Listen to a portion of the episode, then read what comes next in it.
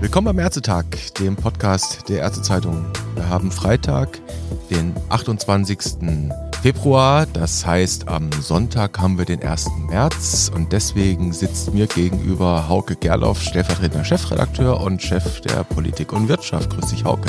Hallo Dennis. Weswegen der erste Dritte jetzt so wichtig war in der Anmoderation, hatten einfach einen Grund, Hauke. Denn am Sonntag tritt das neue Masernschutzgesetz in Kraft, das da nicht mehr neu ist. Genau, so ist es. Und da haben sich in der Tat in den letzten Wochen und Monaten für, für Ärzte, ganz besonders für niedergelassene Ärzte, doch etliche Fragen aufgetan, die wir jetzt mal so ein bisschen im Staccato in diesem Podcast versuchen wollen zu beantworten, zumindest die ein oder andere Antwort finden müssen. Hauke, ich fange mal direkt mit der wichtigsten Frage an.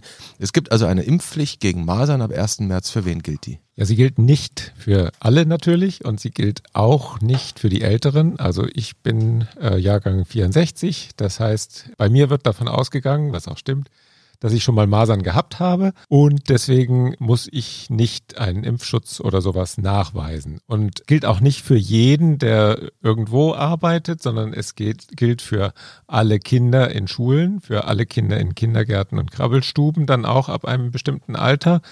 Das sind die üblichen STIKO-Empfehlungen, die da einzuhalten sind.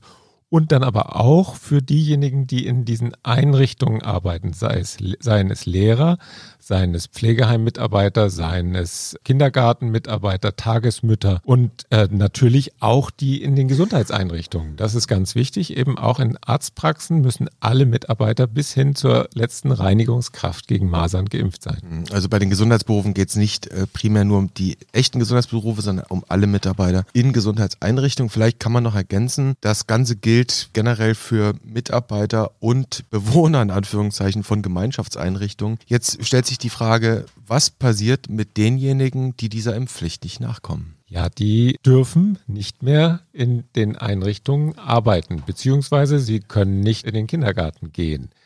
Wobei es eine Übergangsfrist gibt für diejenigen, die jetzt schon in der Arztpraxis zum Beispiel arbeiten. Die müssen erst bis zum 31. Juli 2021 nachweisen, dass sie geimpft sind. Wenn sie keine Bescheinigung haben, dass sie geimpft sind, dann muss der Arzt diese Person melden beim Gesundheitsamt und das Gesundheitsamt führt dann nochmal ein Gespräch mit nachdrücklichen Empfehlungen, sich impfen zu lassen. Und das kann dann bis dahin gehen, dass der Arzt dann denjenigen entlassen muss. Okay, also nochmal der Reihe nach. Es gibt eine Übergangsfrist für bereits Beschäftigte. Ja. Und zwar bis Juni 2021 habe ich Zeit. So ist es. Nachzuweisen, dass ich einen hinreichenden Maß an Impfschutz habe. Wenn jetzt Ärzte, Angestellte zum Beispiel in Gesundheitsberufen, ab dem 1. März anfangen, dann müssen sie bereits zu Beginn nachweisen, dass sie diesen Maß an Impfschutz hat. Sonst dürfen sie nicht angestellt werden. So ist es. Also für die neu Anzustellenden gilt das ab sofort. Genau. Und Impfpflicht nachweisen, das auch nochmal, um das wirklich klar zu konkretisieren. Die Impfpflicht nachweisen muss nur, wer nach dem 31.12.1970 geboren ist. Alle, die vor dem 1. Januar 71 geboren sind, denen wird unterstellt, dass sie die Masern durchgemacht haben und deswegen immun seien. Genau, so ist es. Das ist wichtig. Gut, jetzt bist du schon drauf zu sprechen gekommen, was passieren kann, wenn ich jemanden nicht melde. Praxis- und Klinikchefs beispielsweise müssen mitteilen, wenn sie Mitarbeiter haben, die nicht geimpft sind. Was passiert Praxis- und Klinikchefs, wenn sie die Meldung ans Gesundheitsamt nicht machen, wenn sie das versäumen? Dann droht ihnen ein Bußgeld von bis zu 2500 Euro, wenn ich das jetzt richtig im Kopf habe. Und es ist natürlich die Frage, äh, wird das überhaupt überprüft? Aber man sollte sich nicht darauf verlassen, dass es nicht überprüft wird, weil vielleicht der öffentliche Gesundheitsdienst das sowieso nicht hinkriegt oder so. Die Regelung ist ganz klar, äh, Meldung ist Pflicht. Mhm. Womöglich wird es so sein, dass der öffentliche Gesundheitsdienst, die Gesundheitsämter im Moment andere Dinge zu tun haben. Aber man weiß ja nie, was in einem Jahr ist und dann guckt vielleicht doch mal das ein oder andere Amt nach. Jetzt haben wir über die Mitarbeiter gesprochen in Praxen und Kliniken. Die Impfpflicht gilt ja auch für die Ärzte selbst, also nicht nur für die angestellten Ärzte in Krankenhäusern, sondern auch für die niedergelassenen Ärzte. Selbstverständlich, ja. Was würde denn im schlimmsten Fall passieren können, wenn ein niedergelassener Arzt, eine niedergelassene Ärztin nicht nachweisen kann, dass er oder sie gegen Masern geimpft ist? Schlimmstenfalls kann das Gesundheitsamt dann fast ein Berufsverbot verhängen. Das Eigentlich heißt also eine, ein Tätigkeitsverbot in der eigenen Praxis äh, verhängen. Die, ja. die könnten quasi so weit gehen, dass sie dem Arzt, der Ärztin verbieten, die eigene Praxis zu betreten. Ja. Jetzt ist die Frage, was ein ausreichender Impfschutz ist. Da gab es nämlich ein bisschen Verwirrung Anfang des Jahres, Hauke.